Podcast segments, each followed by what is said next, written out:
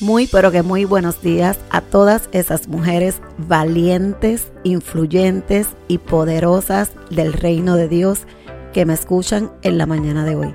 Bienvenidas a este tu devocional Eternas con Jackie.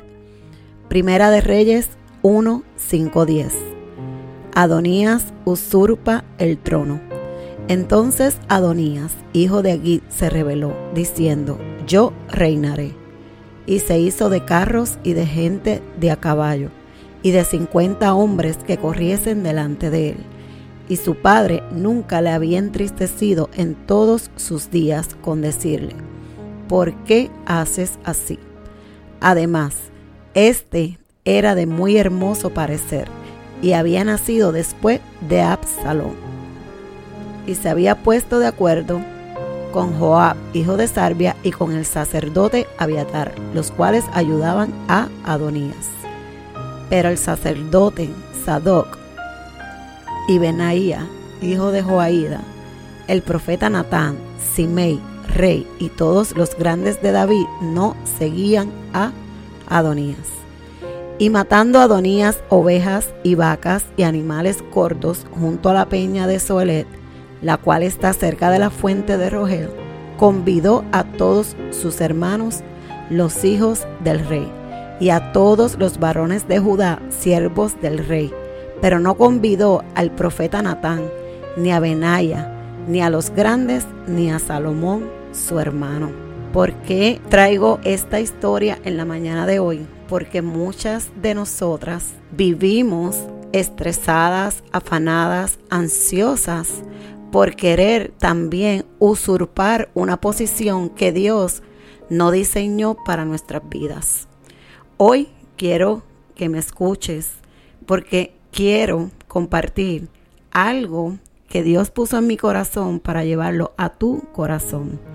Fíjate que en la, en la historia de Primera de Reyes, el capítulo 1 del 5 al 10 que acabo de leer, el joven Salomón ascendió al trono demostrando su sabiduría y prudencia desde su juventud, marcando así el inicio de un reinado prometedor. En cambio, Adonías quería un reino que no le pertenecía.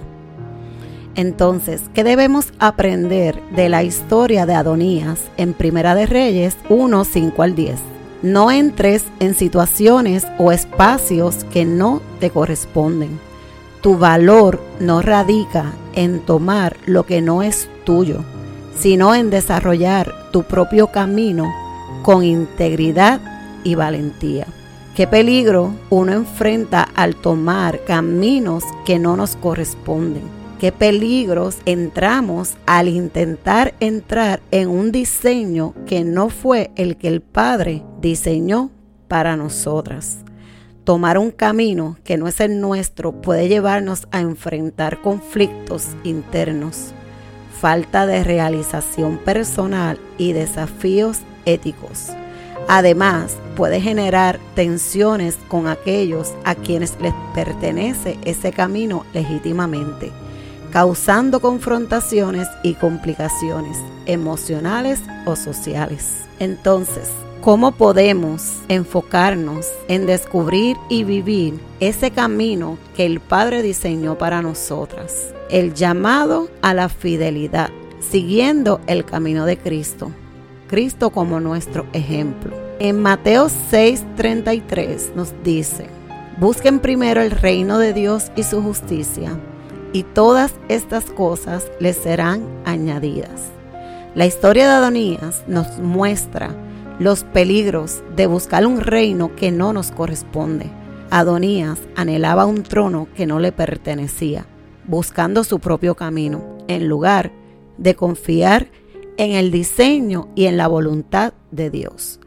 A menudo en nuestras vidas podemos sentir la tentación de tomar atajos, de desear lo que no nos corresponde o de forzar nuestros propios caminos. Sin embargo, la enseñanza central de esta historia nos lleva a reflexionar sobre la fidelidad y la confianza en Dios.